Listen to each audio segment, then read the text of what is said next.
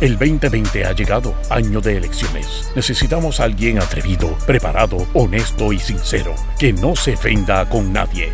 Ahora con ustedes, el segmento caliente, donde se combate la mentira con la verdad. Démosle la bienvenida al licenciado Alejandro Herriman. Alejandro Herriman. Alejandro Herriman.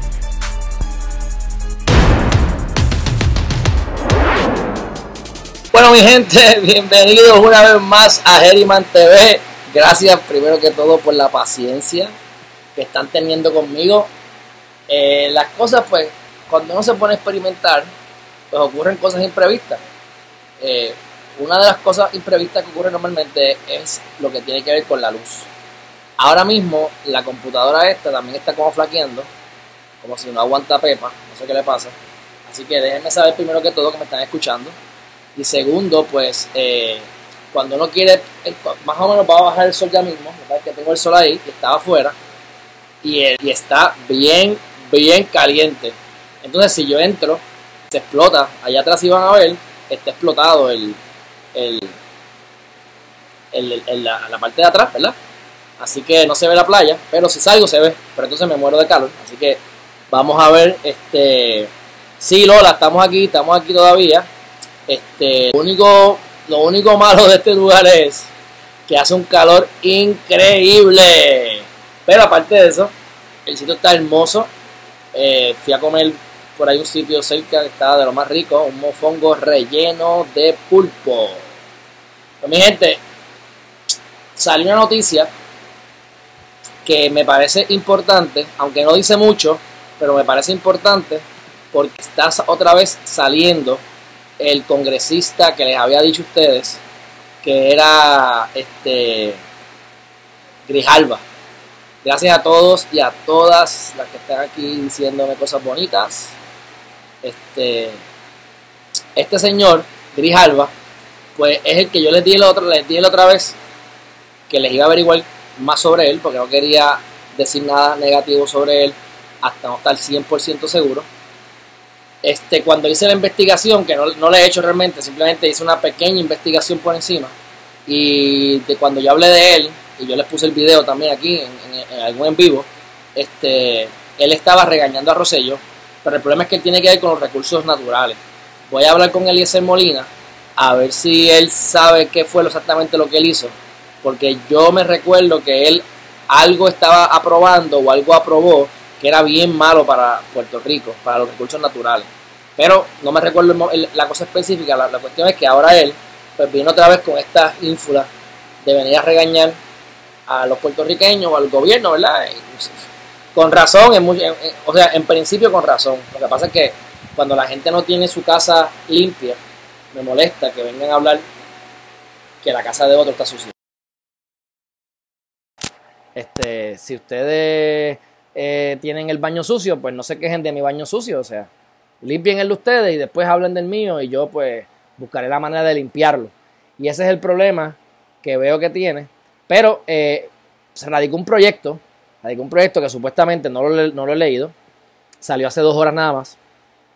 Y quieren buscar de alguna manera proteger la UPR, no sé de qué manera. Y además de eso, eh, quieren hacer, definir las palabras, pero por lo menos miren, miren, esto, yo les dije a ustedes, la orden ejecutiva tiene un problema de definición de palabras, porque no sabemos cuál es el núcleo familiar, no sabemos cuál es la, cuáles son las medidas, ¿verdad? Cuáles son los servicios de emergencia. Y todavía no sabemos. Pues él pretende definir lo que son servicios de emergencia para propósitos de promesa y eh, pretende que se audite la deuda. Eh, estas preguntas yo las he hecho anteriormente de auditar la deuda y yo, eh, yo, tuve, yo me reuní con el, licenciado ex juez y retirado Fabre. Él es el que está a cargo de negociar las pensiones de los, de los empleados de gobierno.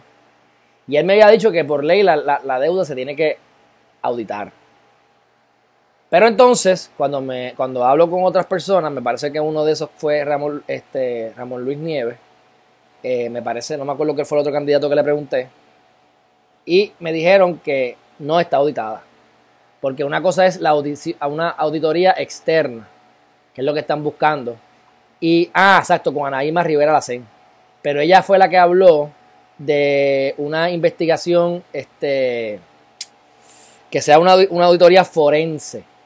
Cuando tú hablas de forense, significa, entre otras cosas, que quien haya incumplido con la ley que vaya preso.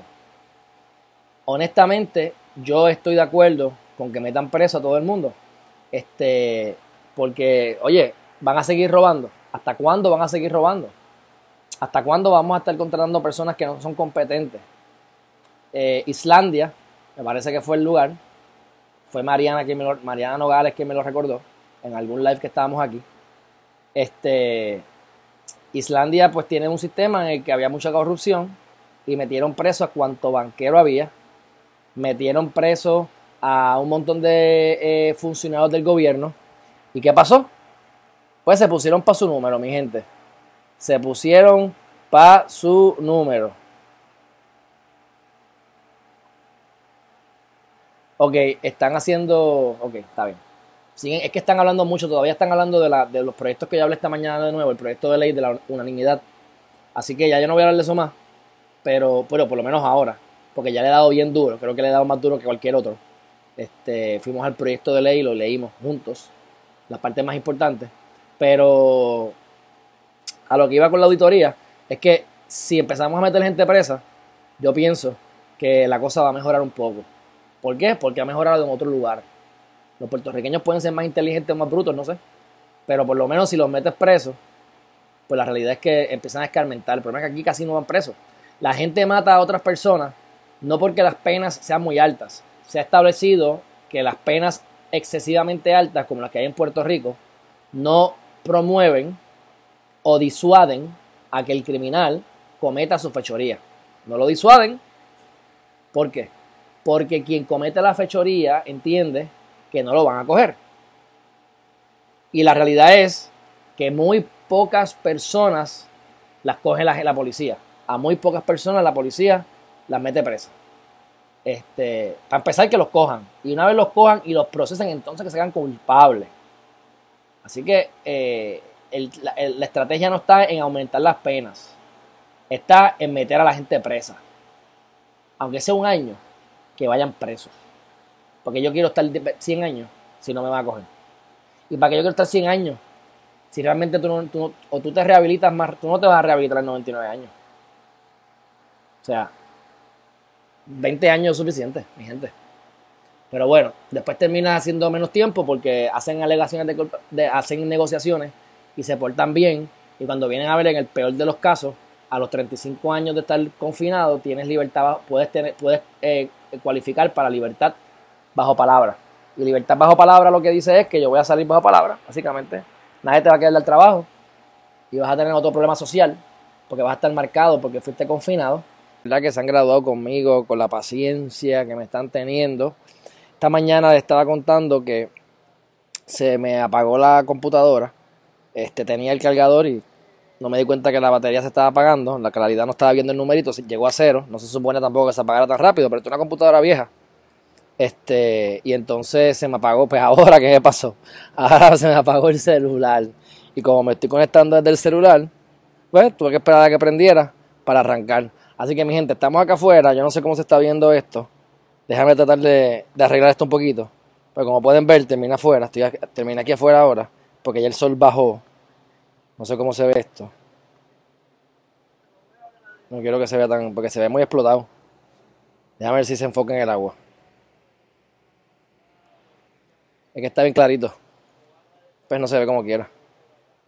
No me parece vea. Bueno, de todas maneras, pues estamos aquí en el, en el, en el deck, el deck del apartamento. Este, antes de que oscurezca completamente. Y les estaba contando del congresista Grijalva o Grijalva, Grijalva. Él es el, que está a cargo de las partes de, la Convención de Recursos Naturales y me parece que de la Cámara de Representantes. Me parece que es mexicano, habla español y lleva aquí dándole macetazos al gobierno hace unos, hace unos, años atrás. Este, y entonces, pues ahora somete un proyecto a ver si se aprueba, finalmente se convierte en ley, que define lo que son los servicios esenciales de eh, promesa. Promesa es la ley de quiebra, de embuste, que es la que ha protegido, ¿verdad?, nosotros por ricos, para no tener que pagar la deuda. Gracias a ese dinero, mi gente, gracias a ese dinero, es que estamos nosotros haciendo cositas. O sea, nosotros estamos eh, gastando dinero que no tenemos. Pues ¿sabes por qué no lo tenemos? Y ahora lo tenemos. Porque existe promesa y no está, no estamos pagando nuestras deudas. O sea, no estamos pagando la renta de la casa, no estamos pagando las utilidades, no estamos pagando nada, seguimos generando ingresos, así que ese dinero lo estamos ahorrando. Y se supone que lo ahorremos para que cuando determine la, jueza Swain o lo que pase finalmente, pues, le paguemos a los acreedores, aunque sea menos, se supone que le paguemos a los acreedores. Este, según los informes dicen que son 14 billones lo más que podemos pagar. Todo esto antes de la pandemia. Si seguimos desangrando ese fondo, pues no sé cómo lo vamos a recuperar. O cómo vamos a poder terminar pagando aunque sea 14 billones cuando sabemos que debemos más de 70. Este, posiblemente podamos pagar 14. Y si me preguntas a mí, ni eso podemos pagar con los gobernantes que tenemos es que tenemos el problema, porque si no, tú no generas economía, tú no creas riquezas, pues obviamente pues, tienes una situación fuerte.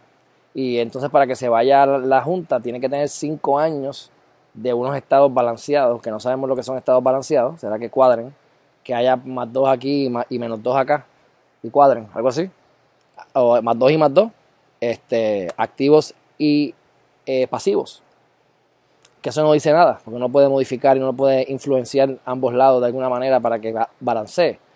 Pero tiene que balancear por cinco años, así que no hemos tenido un presupuesto balanceado. Por lo tanto, cinco años es a 2025. Así que hasta el 2025, a menos que deroguen la ley promesa, porque sí, el Congreso, mientras se mantenga vigente, pues son cinco años más que van a tener que estar aquí mínimo. Eh, Grijalva, pues, se cree que es ahora el, para de pollitos aquí en Puerto Rico, pero bueno, eh, hay que ese proyecto y después les digo. Noticia, yo no entiendo por qué está pasando esto, pero están descontinuando el examen del Exadep. El Exadep es el examen que tú coges cuando vas a estudiar eh, una, carrera, por decirlo así, estudios graduados.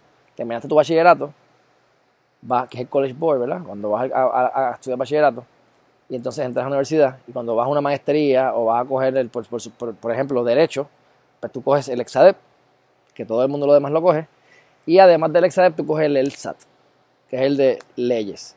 En el caso de los médicos, pues son MCAT. Pues el Exadep lo van a dejar de dar. ¿Por qué? Yo no sé. Simplemente cerraron operaciones. Así que van a, tener que crear un examen o algo para evaluar, para evaluar las universidades, a la gente que va de nuevo ingreso, a las maestrías y a los diferentes eh, eh, carreras, estudios graduados. Pero este, yo les he dicho aquí a ustedes en varias ocasiones que hay que tener mucho cuidado que vamos a estudiar si vamos a estudiar. Que hay muchas cosas que no valen la pena y que las cosas se caducan, las cosas se ponen obsoletas rápido. Cuando tú empiezas el primer año de universidad, cuando te gradúas al cuarto año o al quinto año, ya lo que aprendiste en el primer año y en el segundo, en muchas ocasiones está obsoleto en esta época que estamos viviendo. No te estoy hablando de los 1960, te estoy hablando del 2020. Así que tenemos un Facebook que cambia las reglas de juego todos los días. Tenemos un Google, un YouTube, la misma gente que cambia los juegos todos los días. Está cambiando el juego completamente. Les mencioné lo del contrato de Spotify con Joe Rogan. Y pues esas son otras movidas y movimientos que están ocurriendo. O sea, este, los tiempos están cambiando, mi gente. Y estudiar, una, estudiar algo que te crea una deuda y no te garantiza ingresos cuando hay tantas oportunidades ahora mismo que tú puedes hacer un buen negocio y realmente si lo haces bien a nivel de internet, contenido, oye, Joe Rogan es el número uno, está bien, o uno, dos, uno, dos. Y es un, un contrato de 100 millones de dólares con Spotify. Las acciones de Spotify aumentaron 5 billones de dólares en 48 horas. 50 veces lo que le pagaron a Joe Rogan. Así que Joe Rogan se está ganando 100 millones, pero a lo mejor hizo un mal negocio. Porque y mira, 5 billones. Hay que ver si se mantiene los 5 billones y hay que ver cuánto va a ser el próximo contrato de Joe Rogan. No sé cuántos años fue eso. Obviamente eso le da, eso obviamente no, este, pero he, visto varios videos de gente que ha analizado esta situación, porque yo no he visto ese contrato. Y, y tienen razón, el crear contenido ha aumentado de valor automáticamente todo vale más. Ya alguien está dispuesto a pagar 100 millones de pesos por alguien, que te cree contenido. Él tiene los seguidores, claro. Así que este si te vas a ir a estudiar una carrera, terminas con 100 mil dólares de deuda, 3, 4 años más tarde, y no tienes nada garantizado. Pero si te pones a crear contenido, te pones a, a crear, a educar, este, tienes mayores posibilidades porque el mercado se convierte en el mundo entero y en tres o cuatro años o cinco, uno termina de estudiar bachillerato y el otro lleva cinco años haciendo cosas en los medios o haciendo cosas en, videos y practicando. ¿Quién usted cree que va a llegar más lejos, más rápido? ¿Quién usted cree que va a aprender primero? ¿El que está teorizando por cinco años o el que está cogiendo cantazos cinco años? Entonces las probabilidades de ganar dinero pues aumentan exponencialmente. ¿Cuánto gana un, abogado exitoso en Puerto Rico? O sea, un abogado bien exitoso. Pues yo no sé cuánto gana el abogado que más gana en Puerto Rico, ni sé quién es. Pero sé que sobrepasaría los 4 millones de dólares. Pero eso es uno, dos. Este, otros están en un millón de dólares, uno punto algo, dos, facturados. No sabemos cuánto le sobra al final y después de que pagas income tax, acuérdate. Como pagar los, los taxes al gobierno y demás. Pero eh, tú haciendo cosas alternas, educando, bregando con programaciones, exportando servicios, que es uno de los enfoques para mí más importantes para crear economía en Puerto Rico, exportar servicios. Pues entonces de momento las puertas se abren y tienes un potencial de ganar mucho más dinero de lo que gana el abogado que más gana en Puerto Rico. El abogado primer, este promedio, promedio, nunca nos comparemos con el promedio, jamás. Pero el abogado promedio, pues no gana mucho dinero, está pelado. Eh, el estudiante que sale de la escuela de derecho promedio no trabaja como abogado. Y no tiene que ver con pasar o no pasar la revalida. Tiene que ver con que pases o no pases. No te gustó el trabajo, te diste cuenta que no era para ti. No conseguiste, y conseguiste en otra cosa. Por eso no importa lo que tú estudies, no importa lo que tú hagas, depende de tu enfoque, depende de tu personalidad, depende de tu estrategia de venta. Así que nadie te va a dar una varita mágica y nadie te va a dar un atajo para que logres tu meta, pero tú tienes la capacidad de educarte, adiestrarte y esforzarte en ir hacia esa meta. Pero tienes que ponértela de frente, tienes que saber cuál es. Hay gente que estudia y tiene unas, razones específicas por las que estudia o específicas por las que no estudia. Pues fabuloso. Después de que tú hayas, hecho tú hayas pensado lo que quieres hacer, hayas analizado los diferentes escenarios, y entiendas que el escenario más eh, cuerdo o más probable para, o el correcto para alcanzar tu meta es ese, pues por ese tú te vas a ir y ya, y ya. Pero tienes que saber, porque es bien probable que no valga la pena que estudies y es bien, y es bien probable que tú logres dar un palo bien chévere si te enfocas bien sin estudiar. Y si estudias no, no significa nada. En el caso mío, pues yo estudié Derecho. Eso sí a mí me ha ayudado. ¿Por qué? Bueno, porque yo, yo aplico el derecho a todo. Ahora mismo yo me levanto y hago dos videos al día en vivo para todos ustedes. Y obviamente ahora estamos hablando de lo que a mí me gusta, que es la parte de cómo uno puede mejorar personalmente y cómo uno puede ver con su mente y, su, y, su, y, su, y sus problemas. Cuando te den las rabietas o cuando estés molesto o cuando tengas situaciones en la vida que quieras bregar y cómo tú puedes desarrollar inteligencia emocional. Pero yo me estoy levantando a hablar cosas que tengan que ver con el gobierno, y de la única razón, la única razón por la cual yo me atrevo a decir hacer las cosas que hago es porque conozco y he aprendido y eso lo, eh, lo comencé en los estudios de derecho. Pero eso es una cosa. Hay mucha gente que no vale la pena que fueran abogados. Hay gente que no vale la pena que hagan otras cosas. Así que tienen que pensarlo. Cuento lo corto, todo este preámbulo para que ustedes, o esta discusión, monólogo, para que ustedes este, lleguen a su conclusión. Pero eh, el Exadep ya no lo van a dar más en la isla. Así que eso era final del día les quería decir. Este, déjame otra noticia que valga la pena mencionar, porque realmente no había mucho. Se ha reducido todo, ya está la orden ejecutiva, finalmente la, la firmaron. Probablemente mañana hable de ella, para ratificar algunas cosas de las que hemos hablado, porque recuérdense que no importa todo lo que se diga de la boca para afuera, si no es corroborado, firmado, puesto en un papel, como un contrato, un acuerdo, una orden ejecutiva, no vale nada. Así que si alguien te viene a venderte villas y castillas, como me ha pasado a mí, que me dicen, vamos a hacer este negocio y este negocio eh, te voy a pasar por la piedra. O sea, te voy a, a tratar de usar, voy a sacarte información voy a darte dinero y vas a ser dueño de parte del, del negocio, pero va a ser una pequeña parte. Entonces, no te preocupes porque nuestra relación va a ser una relación a largo plazo. Hay otros negocios mucho más grandes que tú y yo vamos a hacer. Y en esos negocios tú vas a ver que vas a tener este, una participación bien grande y vas a viajar y vas a hacer mucho dinero. Y entonces eh, tú vas a hacer un mal negocio ahora con tal de tener una promesa de buen negocio. No, eso son malas prácticas. Usted en ese momento agarra esos dos negocios y los separa. Y le dice, en el momento que usted esté preparado, capacitado y listo y dispuesto a hacer negocio, ve conmigo, usted me llama y nos sentamos. Si el momento es ahora, vamos a sentarnos y matamos los dos pájaros de un tiro. Pero este otro negocio, que es el que estamos haciendo ahora, eh, va a ser de esta forma. Esto es lo que yo requiero, esto es lo que yo estoy pidiendo, esto es lo que yo voy a dar. Mándame el contrato para terminar de discutirlo. Yo estuve en dos años y medio en negociaciones. Yo confío que ese negocio se va a dar con las personas que están fuera de Puerto Rico y no hablan español. Pero este, y me he hecho, me caen bien, y eso es importante, que me caigan bien y yo siento que les caigo bien. Pero ha sido un proceso bien lento y me han venido con esa guasa, por así decirlo. Llevamos ya casi tres años en esto, dos años y pico. Y ahora les voy a, los voy a volver a atacar porque me pusieron la bola en mi cancha, por fin, después de años. ¿Y qué fue lo que les dije? Nos reunimos en tres ocasiones. Ellos vinieron a Puerto Rico y me vinieron a conocer este, diferentes oficiales de la verdad, el CEO y, otro de los de, la Junta. Y, y todo chévere, show, fuimos a comer, todo bien. Mira, me pueden dar un acuerdo porque es que me siguen dando, hablando, va Sofía. Se lo tuve que decir, mira, es que llevamos ya dos años y pico en esto. Me pides información y yo te la doy, pero yo no tengo un contrato. Cuando usted me dé el contrato, usted va a ver que hay un montón de cosas que tenemos que, ponerle puntos y en la es porque hay unas inversiones que vienen a Puerto Rico. La ley dice que no puede ser mayoritario, la mayor parte del, dinero extranjero.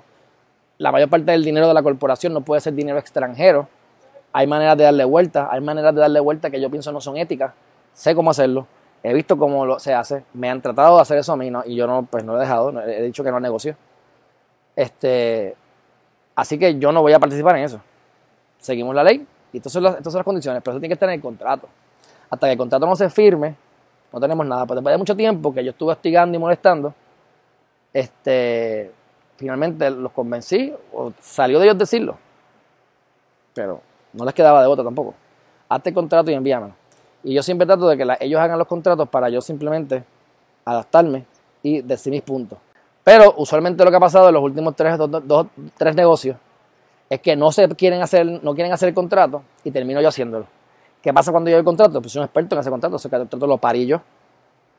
Así que la buena práctica sería siempre crear tú tu contrato o tener un abogado que te crea tu contrato para tú ir a la negociación. Ya tienes que gastar más chavo para tener que pagarle al abogado.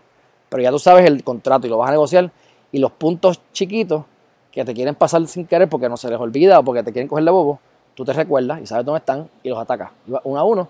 Y así que yo puedo tener buenos negocios. Este, con clientes que firmen buenos contratos. Porque fuimos a atacar cada punto. Pues yo lo hice, el contrato, pues, por vago. Pero debería ser, debería así siempre. Aunque ellos tengan el ley, ustedes tienen siempre que ponerle ustedes para estar claros los bullets que ustedes quieren. Cuento luego corto con todo esto. Es que te pueden venir a hablar y a vender ilusiones. Yo te puedo decir a ti lo que yo voy a hacer y lo que te voy a, y lo que vamos a hacer juntos. Tiene que estar por escrito y firmado para que sea válido. Porque cuando empecemos entonces ellos a tirarme, yo les tire el, operating agreement, eh, ellos van a, quejarse. ¿Por qué se van a quejar? Porque yo voy a irme a the book por la ley y ellos no quieren hacer eso. Porque ellos no saben de eso. Ellos quieren, quieren que es de otra forma. Este, entonces, pues, con tu lado corto, vamos a ir para adelante y para atrás. Pero ahí es que se van a, finiquitar los puntos. Y una vez eso se firme, entonces estamos finalmente casados, debidamente casados, bajo capitulaciones podemos divorciarnos en cualquier momento, hay unos mecanismos para divorciarnos. ¿Ves? Es un negocio. Y el matrimonio es lo mismo. Es un sistema económico que ustedes determinan cómo se van a regir y por eso es importante las capitulaciones. Por lo mismo que tú tienes, lo haces en un, buen operating agreement, un buen contrato, un acuerdo este, operativo, operacional de negocio, se supone que yo, yo me enfoco es en que la parte donde diga que se van a romper las, relaciones, que hubo peleas o que alguien se murió, a esa es la que más yo les doy, este cariño. para que en el peor de los casos haya una manera de escaparse. Ese es el matrimonio, mi gente. O sea, sorry, es así. Si duraste toda la vida, fabuloso. Tenemos que esperar que va a pasar lo mejor, pero tenemos que prepararnos para lo peor. Así que el así que los resultados, y les recomiendo a todos ustedes que hagan lo mismo. Así que en mi caso personal, pues por supuesto que ha valido la pena estudiar el derecho, pero no necesariamente vale la pena estudiar en general, así que eso ya lo hemos tocado en muchas ocasiones. Dicho eso, eh, probablemente mañana, como les dije, voy a leer la, orden ejecutiva de la Wanda, que por eso es que salió todo esto, a ver qué de lo que dijo en la conferencia de prensa en efecto cayó en la orden y qué no. Y estoy asumiendo que todo salió. Saben ahora que tienen que van a hacer cinco papeletas.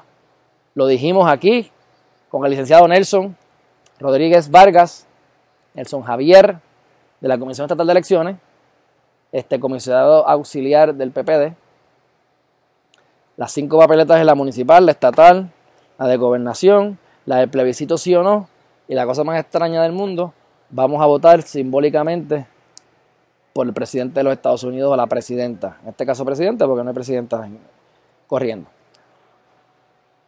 Pues entonces van a aprobar unos fondos y el problema es que si tú no cumples con unos requisitos, esos fondos no te los devuelven los federales porque no cumples con los guidelines.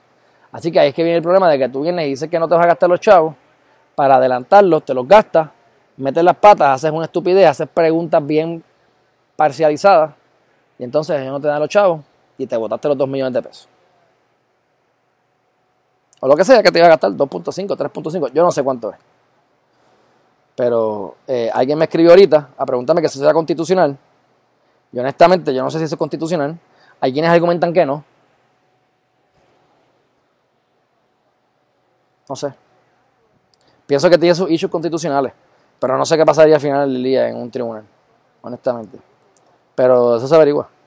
Eso es cuestión de llamar a dos otras personas que me digan y ya los entrevistamos aquí en Geriman TV y salimos de discusión, salimos de, duda. Bueno, Cris Meli Quiñones, gracias por decirme que no se escuchaba, ya estamos al día y escuchándonos. Eh, Dinora Enríquez, qué bien. Jolly Bianchi, desapareciste y apareciste, Jolly, esto ha sido de loco. Esto ha sido de loco. Ahí está mi abuelita ha sido loco, pero me lo he disfrutado un montón. Este, eh, esto aquí ahora mismo hay un montón de bruma. Y ya el cielo, como está oscuro, está casi del color del agua. Pero de día, como ustedes lo vieron esta mañana y lo verán mañana a las 8 de la mañana, se ve, eso es, el, agua es infinita, eso sigue por Estamos en el norte, así que lo más cercano del norte que de Puerto Rico que es las ventas de él. Las ventas de él. Así que no hay nada por ahí para abajo. Este. Lynn García, saludos licenciado, invita al FBI a tu programa, denuncia todo este PNP y su corrupción. Este, tú sabes que Lynn, ese, ese comentario lo voy a coger personal. O sea, y personal te quiero decir que lo voy a apuntar ahora mismo. Porque me llama la atención entrevistar a un FBI a ver hasta dónde se atreve o puede hablar. Yo lo entrevistaría en privado primero para ver qué le puedo preguntar y qué no, ¿verdad? Este, porque a mí me gusta llegar hasta donde tú me dejes lo máximo y un chispito más. Pero la idea es no que se me pare y se me vaya o, que no quiera volver. Hay que tener los aliados y hacerle las preguntas pertinentes. Pero de todas maneras, Link, voy a tomar este comentario, lo voy a coger, yo creo que es la palabra correcta, lo acojo y lo pongo en la lista cuando llegue a casa, pero ahora mismo aquí está. Estoy buscando la aplicación, no se me vaya nadie, no se me vaya nadie. Ok. Daily Tasks. Entonces, este, entrevistar al FBI, entrevistar al FBI y puede ser hasta un FBI retirado de esto, exacto. Entonces, corrupción. Me llama la atención la corrupción. Me llama la atención, como me llama la atención los municipios, me llama la atención la corrupción porque son temas que estoy escuchando ya los municipios estoy más claro. Y ya yo creo que estoy conforme con lo que ya conozco sobre los municipios. Ahora es cuestión de ejecutar. Pero hay otros temas que yo creo que son importantes de que sepamos. Y estos temas son unos de ellos. Este, me parece que, que es una buena oportunidad. de un brequecito. Déjame. Y el tema es la corrupción. Este Ya lo puse. Lo que pasa es que no sé por qué me está saliendo acá. Ok. Así que el tema de la corrupción a la misma vez nadie me puede dar una, nadie me ha podido dar una respuesta concreta de cómo se puede solucionar. Y cuando uno se pone a indagar, pues uno termina diciendo, coño, o contra, ¿se podrá mejorar este sistema más? ¿O la solución está en ejecutar y meter preso a la gente? ¿Para qué yo me voy a seguir inventando más ruedas y ruedas y más ruedas y para que entonces la cadena se mueva mejor y como esta, y como esta rueda está rota, pues le meto cuatro rueditas aquí y eso hace y compensa. No, no. ¿Por qué? ¿Por qué no simplemente arreglamos la rueda que está rota? ¿Por qué no simplemente despedimos al chofer que maneja el vehículo con las ruedas, que pasa por todos los, los y los rompe? Eso es lo que nos debemos preguntar. Eso es lo que nos debemos preguntar. Así que yo creo que preguntarle al FBI sobre eso es buena. Y creo que tengo otras ideas más que puedo a ver si consigo en estos próximos días o semanas para ver si me dan entrevista. Bueno, de todas maneras, este, ¿qué es lo próximo, mi gente? Que no hay mucho más. Donald Trump, Donald Trump, Donald Trump. Donald Trump, este, le está autorizando a las iglesias, está haciendo como Wanda Vázquez, que se está poniendo una cruz, ¿verdad? No, le he visto la cruz, pero Hablamos de la cruz de Wanda Vázquez esta mañana. No lo voy a repetir. Por ahora. Le está diciendo que todas las iglesias pueden reabrir, aunque los gobernadores digan que no. Él como presidente se le está yendo por encima diciendo, mira, eh, abran iglesias, congréguense. Ok. Si sabe lo que está haciendo, volvemos. La data de Estados Unidos es tan poco confiable como la de Puerto Rico. Así que esta noche va a haber un enlace en Hacienda para las personas que hayan radicado su planilla de 2018, que no hayan radicado la planilla de 2019 y no se beneficiaron de haberla radicado a tiempo, buen tiempo, tienen hasta extensión de tiempo, pero vas a poder esta noche aparecer supuestamente un enlace en internet y vas a poder eh, solicitar esos 2.200 dólares. Así que si todavía no has radicado la planilla de 2018, pues tienes que seguir esperando. Por ahora entiendo que te lo van a dar. ¿Cuándo? Cuando Colón baje el dedo, mi gente, cuando Colón baje el dedo, pero te lo van a dar. Este, aquí tengo, lo que pasa es que, como no me he leído el proyecto de Grijalva, este, yo quiero saber, porque está lento también la computadora esta. Yo me lo leo, yo me leo, yo me lo voy a dejar aquí, lo voy a leer para entonces hablar con propiedad pero hay que ver cómo lo definió. A veces es una, a veces es una definición que verdaderamente eh, hace sentido o, qué es lo que está pasando. Pero mi gente, yo creo que ya yo con eso termino las noticias más importantes del día, de la tarde, eh, a menos que se me pase algo y después me acuerde, pero les quiero hablar de varias cosas, o por lo menos de un tema adicional, y es el tema, lo hemos dicho, de yo lo disfrazo de diferentes formas. Le he hablado de la autoimagen, y he hablado de la autoestima, y he hablado de lo que se me ocurra, qué sé yo ni qué más. Pero hay una ciencia que se llama Psycho-Cybernetics. Psycho-Cybernetics. Psycho no de que eres loco, sino de psicología, psychology. Sí, psicología, pero psycho. Psycho-Cybernetics.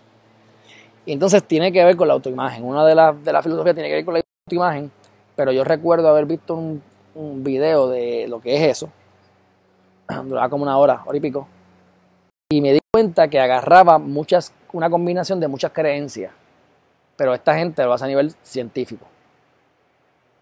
Como yo creo que esto ocurre aquí y ocurre acá y acá, pues si viene un científico y me dice, yo hice un método científico y averigué un resultado, que es el que ya yo, Alejandro Herriman, creo que es cierto porque lo he visto acá, pues está válido. Así que por eso lo comparto con ustedes y tiene que ver con lo que es la autoestima, o verdad, o la autoimagen, perdóname, autoimagen. De la manera en que nosotros nos vemos a nosotros mismos, mi gente, es la manera en que nosotros vamos a recibir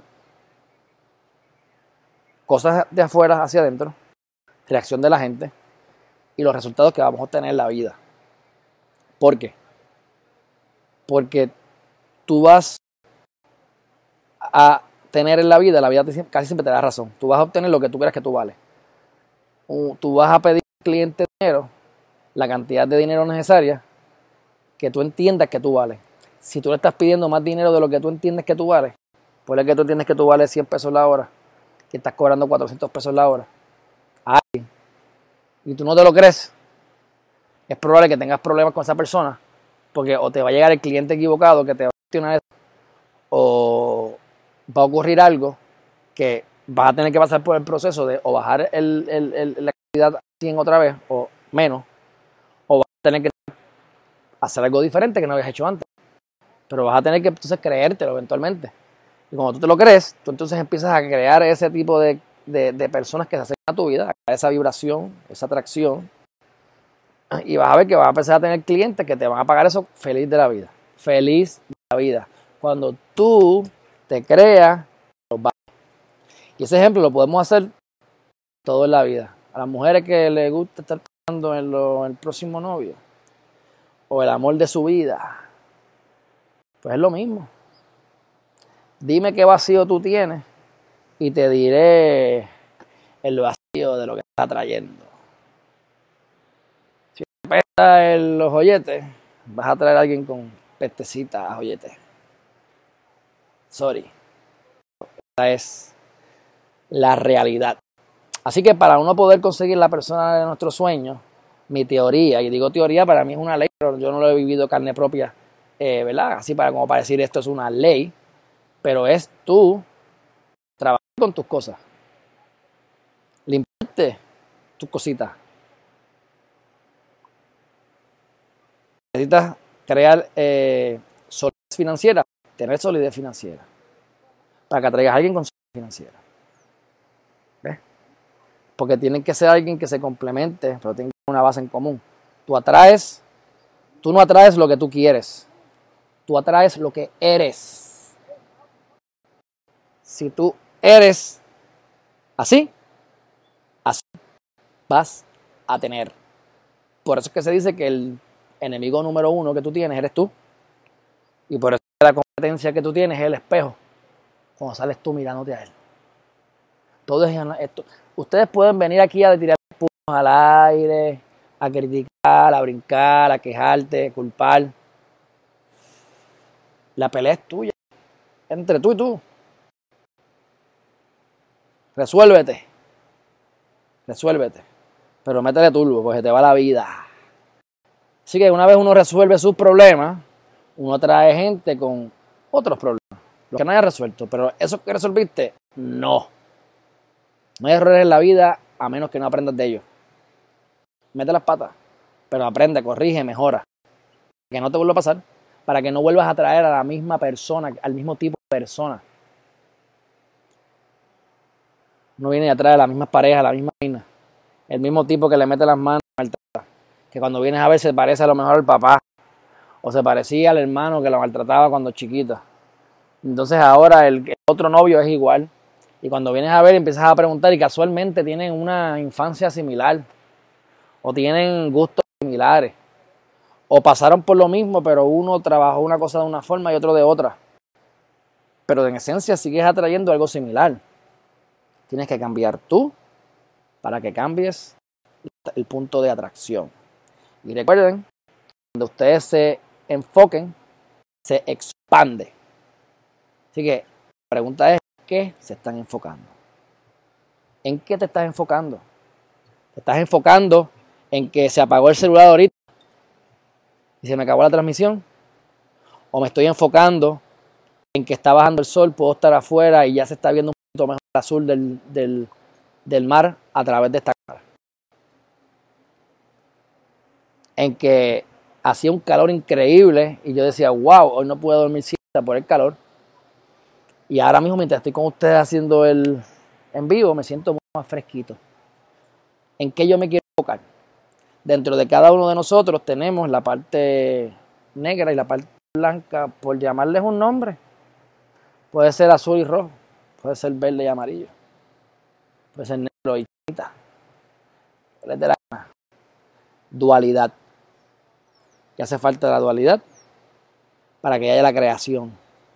Por tanto, dentro de cada ser humano, dentro de cada ser viviente y no viviente, aunque todos vivientes no lo sabemos, están las dos fuerzas. Tú tienes el lobo negro y tienes el lobo blanco. Ustedes han visto los muñequitos de antes, que te ponían mucho el diablito aquí jangueando y te ponían aquí a la, angelita que tú escuchas, pues, ¿cuál de los dos lobos tú estás alimentando? ¿Cuál de los dos lobos tú estás alimentando? ¿En cuáles de las direcciones te estás enfocando? Tú escoges y eliges en dónde te quieres enfocar. Tú puedes tener malos hábitos. Tú puedes estar molesto, molesta. Puedes tener tu entorno de una manera que no te gusta. Pero tú puedes, como quieras, en contra de todas las malas probabilidades o todas las cosas negativas, entre comillas, que tú, que tú, que tú tengas, que tú entiendas que tienes, tienes la capacidad de enfocarte en una sola cosa. Enfócate en la que te haga mejor sentir, que te haga sentir mejor. La que te haga, y no es que te metas droga, porque te sientes mejor. En pensar en alguien que tú quieres mucho. Digo, si te quieres meter la droga, métetela. La cuestión es que tomes acción. ¿Entiendes? Y que tengas la capacidad de con la mente enfocarte en una cosa y desarrollar. Si te estás enfocando en el negro, si te estás enfocando en la negatividad, siempre van a haber problemas y como la dualidad existe en todas partes, va a haber ambos, ambos elementos. Siempre. O sea que tú siempre vas a tener de dónde quejarte. Tú siempre, oye bien, tú siempre vas a poder buscar algo para quejarte. Siempre. Pero te tengo otra noticia. Tú siempre, siempre vas a tener algo positivo que resaltar, no importa dónde estés, aunque estés en máxima prisión. Hay algo que puedes sacarle positivo. ¿En qué te estás enfocando y en qué estás adiestrando tu mente a enfocarte? Hagan un ejercicio. Y esto para mí es bien difícil. Apaguen el celular ahorita. Y simplemente apaguen el celular en el caso mío se me la pongo fácil porque estoy aquí. Apaguen el celular y siéntense a pensar. A tratar de no pensar, pero dejar tu pensamiento fluir, lo que pase. Y no te desesperes. Y no te rasques. Y no te pares. Y no vayas al baño. Y no vayas a la cocina, no vayas a la nevera. Y no te saques los mocos y después te los comas. Quédate ahí. Y esa es la manera de empezar a adiestrar tus mentes. Sonará estúpido para algunos, yo espero que no. Y el que le suene estúpido, try me. Hazlo. Y mañana me escribes los resultados. Te va a dar una clase de piquiña que te vas a acordar de mí. Solamente a través de la práctica es que nosotros podemos ir adiestrando nuestra mente. Y si yo te digo a ti que lo que tú quieras en tu vida lo vas a lograr solamente con una mente suficientemente adiestrado o maestrada a seguir instrucciones tuyas, pero de todas maneras, dependes de esa habilidad. Debes elegir darle prioridad a adiestrar tu mente. Porque si existen pastillas que te dan el aderol y te dan cosas para concentrarte y tú abusas de eso cuando estudias para la reválida. Y hay un punto de droga en las, todas las escuelas de derecho y probablemente de medicina vendiendo Aderol para que la gente se meta a eso y se ponga a estudiar todos los días. Y la realidad del caso es que tú tienes la capacidad, si practicas, de tener una Aderol 20 veces más potente que la Aderol que tú conoces. O que la que conocen los que se lo meten. Pero se llama voluntad práctica. No queremos practicar. Queremos sacar músculo, no queremos ir al gimnasio. Queremos rebajar, no queremos hacer dieta.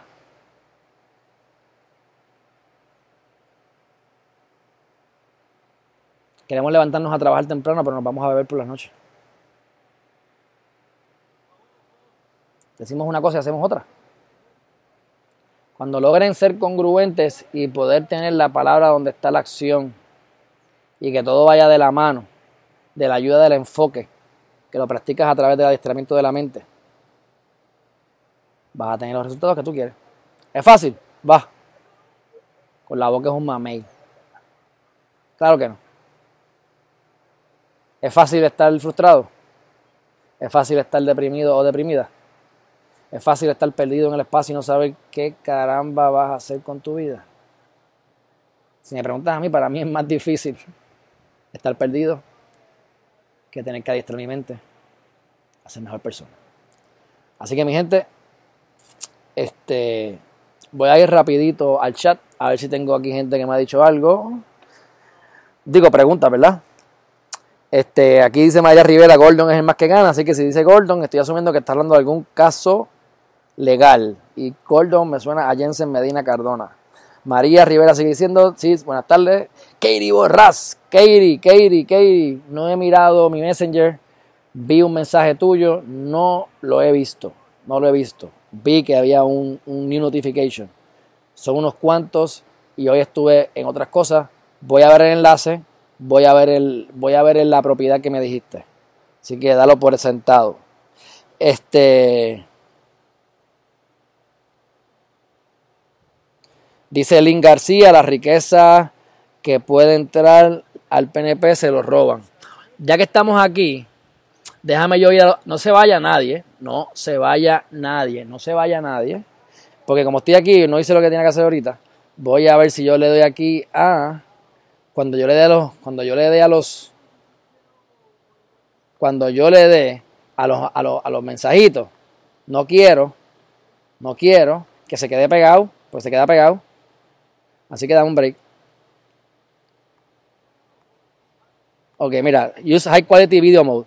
Voy a bajar la calidad, le voy a bajar la calidad al stream, por si acaso, no sabía que estaba ahí en high quality.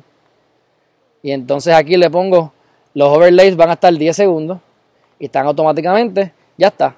Ahora se van a tirar a los 10 segundos. Chequense esto. Miren esto. Ok, este. 5 papeletas, dice María, 5 papeletas, ahí sale el mensaje, se supone que en 10 segundos se vaya. 5 papeletas, ya las mencioné, son 5. Son la estatal, la municipal, la de gobernadores, la del sí o no, plebiscito, estadía sí o no, que hay unos fondos federales para eso, si cumplimos con ellos y no, y no nos reembolsan. Y este que está aquí, que es que vamos a votar por Donald Trump y van a coger ese papel, van a ir al baño y se van a limpiar así con él. Porque vale más, por lo menos haciendo eso, porque usas el papel para algo. Porque obviamente no importa lo que digamos. No lo van a hacer caso, mi gente. Eh, hay un video que yo le voy a poner ahora, ya que me acordé. Ustedes se recuerdan de quién era mi pana Aguilito. Pues mira, esto que yo les voy a poner ahora es un video que va a hablar malísimo, habla malo, habla malo. Así que si ustedes se ofenden, que lo dudo porque están en Geriman TV, pues váyanse, pero quédense porque va a estar bueno. Eh, me llama la atención porque mi pana Aguilito, él era bien amigo, bien querido por un amigo mío, yo no lo conocí personalmente. Este, y mi pana Aguilito dijo algo que me enviaron por texto, obviamente viejo, él murió, él lo mataron, a un kayaking. Y él dice una descripción que no es lo que yo digo, lo dice él, pero va bien parecido para que ustedes, como yo estoy, para que ustedes me conozcan. Porque ustedes, si yo le pregunto, ¿qué soy yo? Yo soy independentista, yo soy estadista, yo soy centro, izquierda, derecha, machetero. ¿Qué soy yo? ¿Ah? Religioso. ¿Qué, qué, qué favorezco? ¿Quiero estar pegado a Estados Unidos o no? Ustedes deben más o menos saber más o menos porque yo aquí digo todo. Pero vamos a ver este video y pues yo voy a hablar sobre él. Él dice por qué, a la malo, él dice por qué es que deben, este, debemos votar por la estadidad. Vamos a ver cómo se ve esto. Que le está, tú sabes. Lenticho. No se vaya nadie.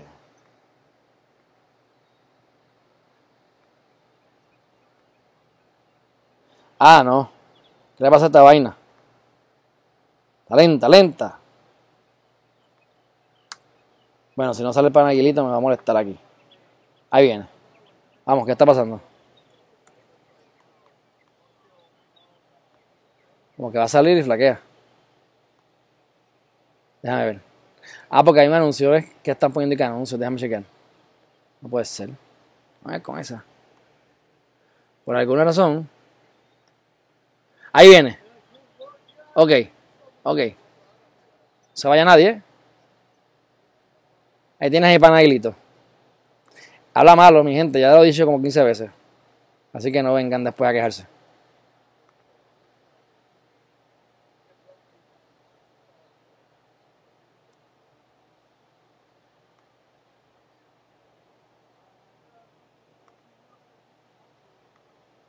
Que le dé la gana a esto de salir. Ah, no. ¿Ves que está bien lento? ¿Será de internet? ¿Qué más puede ser? Ok.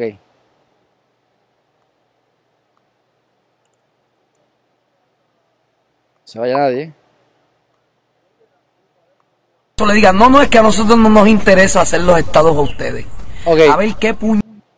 Ok, díganme si ustedes lo, lo escuchan, lo escuchan. Bueno, si José yo, ¿Cree que nosotros seamos Estado? Si quieres, hemos estado. bueno, si José yo ¿Se escucha? ofreció hasta el culo de la madre que lo parió y no pudo comprar la estadidad, nadie va a poder comprar la estadidad de este país. Nadie. Pero ¿sabe que Yo quisiera Eso es ley. que va, fueran allá con ganas de ser Estado. Para que los cabrones eso le digan, no, no es que a nosotros no nos interesa hacer los Estados a ustedes. A ver qué puñeta todos ustedes mamones van a hacer cuando ellos le digan que no los quieren. Porque cuando alguien no te quiere en su casa, ¿qué carajo tú vas a hacer? ¿Lo vas a obligar? Cáguense en su madre. Y para que ustedes sepan que se pasan mamando con la ciudadanía americana, que yo soy ciudadano americano. Mire, huele bicho, la ciudadanía americana que ustedes tienen es una ciudadanía americana nacional, que fue la ciudadanía americana que crearon en los Estados Unidos para darle a los negros esclavos y a los indios. Esa es la ciudadanía que ustedes tienen. La ciudadanía que ustedes tienen no es igual que la que tienen los gringuitos huele bicho que nacen allá, de ojos azules y pelos rubios. Sigan mamando. Pedro Albizu Campos dijo hace 60 años atrás que si en este país aceptamos el capitalismo, íbamos a acabar de ser dueños a ser empleados. Y hoy en día, los que menos mandan en este país somos nosotros los puertorriqueños. Porque ustedes son unos mamones. Eso es lo que saben hacer. Cáguense en la madre que los parió. Chorros de hijos de puta. Bueno, mi gente, espero no haber ofendido a nadie. Ese era mi panaguilito.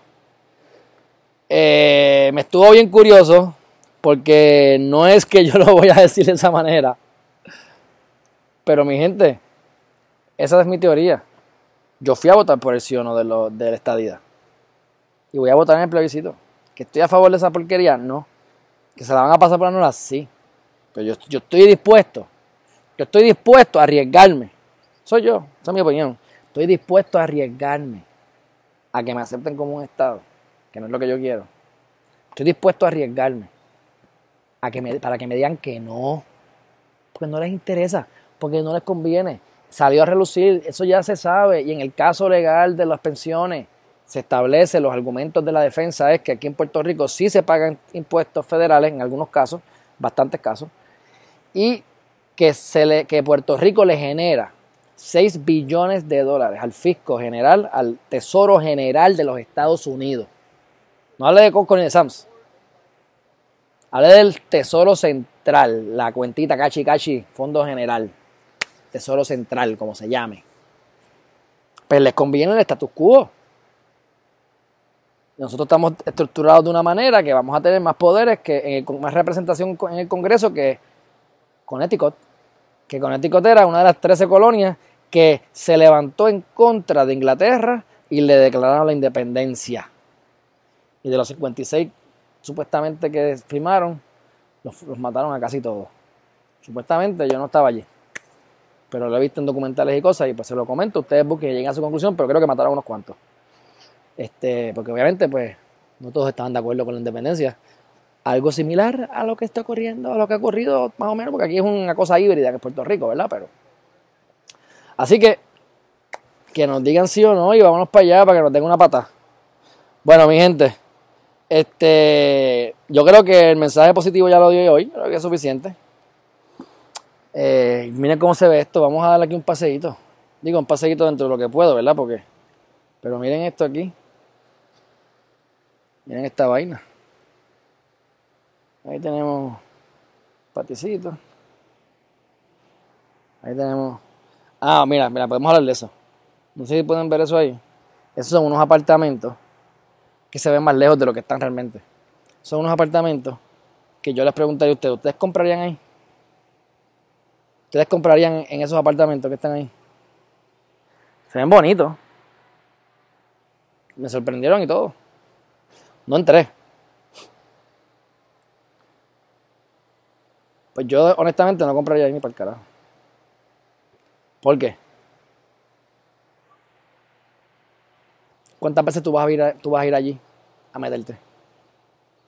Tú tienes ahí, qué sé yo, 50 apartamentos. ¿Cuántos modelos hay? Tres. No estoy inventando tres. Primer piso, del medio y penthouse. Algo así. O sea que hay como 20 igual que el tuyo. Como tú lo vas a vender, ¿cómo, cómo lo vas a diferenciar? ¿Cómo vamos a, financiar, cómo vamos a diferenciarlo de otra gente? Usualmente se diferencia porque está más barato. Y termina vendiendo lo más barato. Primer problema. Segundo problema. Lo mismo podemos ver de acá. Allá hay otro. Allá hay otro, otro, otros edificios allá. Eso es como un, eso es como un barrio ahí. Como un barrio ahí. Y al frente del barrio están esos edificios ahí. ¿Verdad? Pues tú ves que hay unos balcones que dan para la derecha y otros para la izquierda. En ese caso no está tan mal, porque no tienes vista directa a la playa, a menos que estés al frente nada más, pero tienes vista de lado. Estos tú tienes unos mirando para la playa de frente, que está bello y precioso, pero tienes otros para atrás. La primera pregunta que yo me hago es, esos edificios, esos apartamentos de atrás, ¿es un edificio por piso que, cruza de allá para acá? Que los cuartos son para acá y el, y el balcón para allá, o el apartamento de atrás y el apartamento del frente. Porque el apartamento de atrás, si es un apartamento aparte, ¿saben qué? No tiene vista a la playa. Y yo te apuesto que nos metemos ahí. Lo que pasa es que yo no sé cómo se llama, no sé cómo se llama ese sitio. Voy a averiguar mañana y vamos a buscar entonces en internet a ver a cuánto lo están vendiendo los apartamentos que tienen que estar vendiéndolos y cuánto los alquilan por Airbnb. A ver, ¿sabes si sale más barato que esto? ¿Por qué buscar? Porque hay que ver si vale la pena comprar o no vale la pena comprar. Tengo una amiga, clienta, pero es amiga realmente. Este, y yo le hice un, le hice un, análisis rápido. Y este es el análisis. Tú te quieres comprar un apartamento de vacaciones. Vives en San Juan, por darte un ejemplo, puedes vivir donde sea. Vamos a decir en San Juan. Y te compras el apartamento en Rincón. Rincón está a dos horas de San Juan, ¿verdad? Más o menos. Hora y 45, dos horas. Entonces, eh, tú te compras ese apartamento, algo parecido a eso, y probablemente son mucho más bonitos de lo que, de lo que te compraste. Y entonces, ¿cuánto estás pagando? Le pregunté. 1.200 dólares. Ok. Pagando 1.200 dólares mensuales. Más tienes que pagar, me imagino que mantenimiento y que yo. Pero ponle 1.200, vamos a, vamos a darle 1.200 para hacerlo fácil, porque era 1.200, ah, era algo más. ¿Cuántas veces al año tú vas a ese apartamento? Ella me dice dos veces al año. Dos veces al año. Ok. Tú lo pagas 1.200 dólares mensuales, son 2.200 por 12, son 12.000, 200 por 12, son 2.400, 14.400, algo así. Sí. Ok, 14.000 pesos. Por ir dos veces. Vas un fin de semana, sí, tres días, ok. Por ir seis días. O sea que tú fuiste un fin de semana y ese fin de semana te costó 7 mil dólares. Es a rayos, sí. ¿Tú crees que por 7 mil dólares tú pudieses a lo mejor irte a unas vacaciones en un sitio más brutal que el que tú compraste? Definitivamente, ¿verdad? Cuando llegaste allí, ¿tuviste que lavar la casa? Sí, estaba sucia. Sí, porque el Airbnb tú le pagas, le pagas 10, 20, 30 pesos lo que te cobra la gente y te lo limpian. Tú está limpio. No tuve que ver con eso. Entonces, hermano. Ah, y ahora quieres vender, pero no, estás, vendiendo el precio que quieres vender. Tienes que ir a ver la propiedad, se te dañó alguna tubería, vives por acá. Mi gente, Ustedes tienen que meterse en un negocio que ustedes conozcan. Ustedes tienen que meterse en un negocio, no en 27 mil negocios a la vez. Si quieres hacer eso, pues dedícate a eso. Pero para tú usarlo de vacaciones y no alquilarlo, simplemente tenerlo ahí, 1200 por 12, 7 mil pesos por cada vez que vas para allá. Añadirle entonces la limpieza. Bueno, pues ya está la respuesta a la pregunta de la, de la bienes raíces. Este, este es un sitio bien chiquito. Esto, oye, esto es una casita chiquitita. Mira esto. O sea, esto es una chocita. Parece como un trailer. Mira. Me imagino que eso fue como la María. Hay un bombe, ya voy. Pero obviamente, esto es como la casa que me querían vender en Culebra, que yo decía que era, costaba 325 mil pesos. Yo decía, hacer la casa de 25 mil y la vista de 300 mil, tú sabes. Pero anyway, no tenía ni, acceso a no tenía ni, acceso agua potable. Este, dicho eso, pues mira, ya terminamos, mi gente. Déjame ir al chat. Mañana tengo el, primer cierre después de la pandemia. A las 11 de la mañana vamos a estar en un banco, en First Mortgage, en Rexville, en Bayamón. Ahora hay un protocolo para el COVID, así que ahora yo me tengo que quedar en el carro. Va a venir la muchacha que ya tengo, el Limari creo que es, tengo su número y tengo su, nombre para hostigarla para tratar de irme rápido, porque recuerden que yo me iba a ir para el yunque. Y voy a ir al yunque. Pero ahora hay que ir entonces primero los compradores, los vendedores. Yo, a mí me gustaba llegar allí, pam, pam, pam. ¿Y quién es fulano? ¿Cómo tú estás? Pa, pa, pa. Y cuando vienes a ver, cojo toda la firma y me voy. Y entonces los del banco se quedan con la hipoteca. Este, porque si tú, te, si tú te dejas que la cosa fluya, te dejan para último. Este, pero si tú vas de buena fe y te mueves, porque yo no los molesto, yo lo que quiero es coger firma, pam, pam, pam, pam, pam, pam, y me voy. Lo que pasa es que ellos también te pagan. Pero ya hablé con la muchacha hoy que muy diligentemente me llamó para sacarme el cheque. Tenía, éramos el, habían 330 casos en fila. Así que se está moviendo diligentemente porque en abril no hubo venta. Está brutal.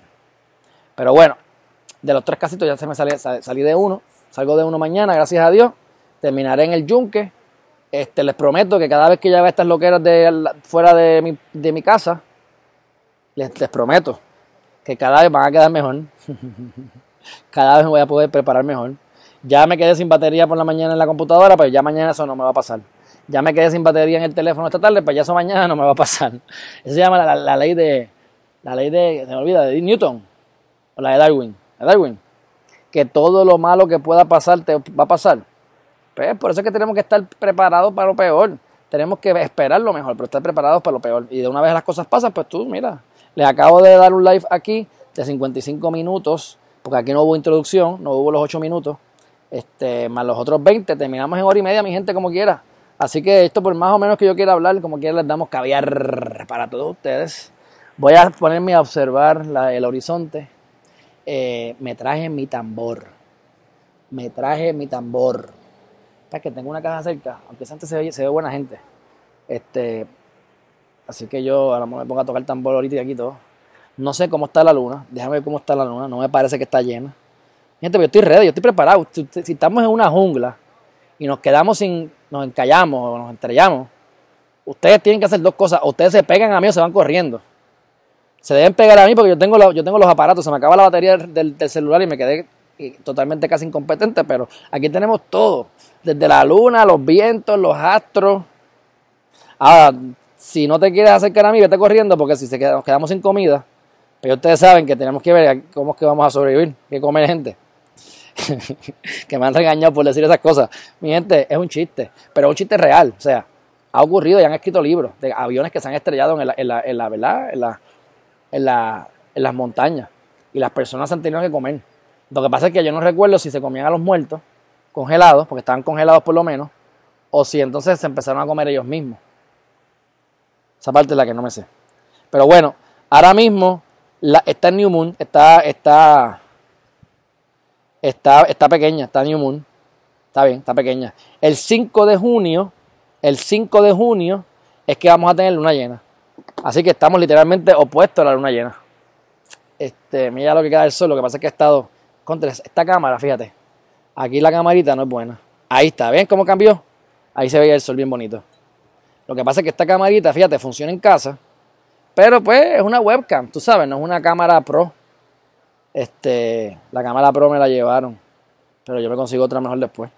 Así que, mi gente, un fuerte abrazo. Esto está exquisito. Por fin se fue el sol en el sentido de que, mira, hay, fresco, mi gente. Eh, espero que hayan estado conmigo todo este live. Enfóquense, enfóquense. Aprendan a adiestrar su mente. Estén callados unos minutos, sin pensar. Apaguen el celular y peleen contra ustedes mismos para quedarse ahí. Adiestren su mente, porque el que adiestra la mente, el que controla su mente, lo controla todo, mi gente.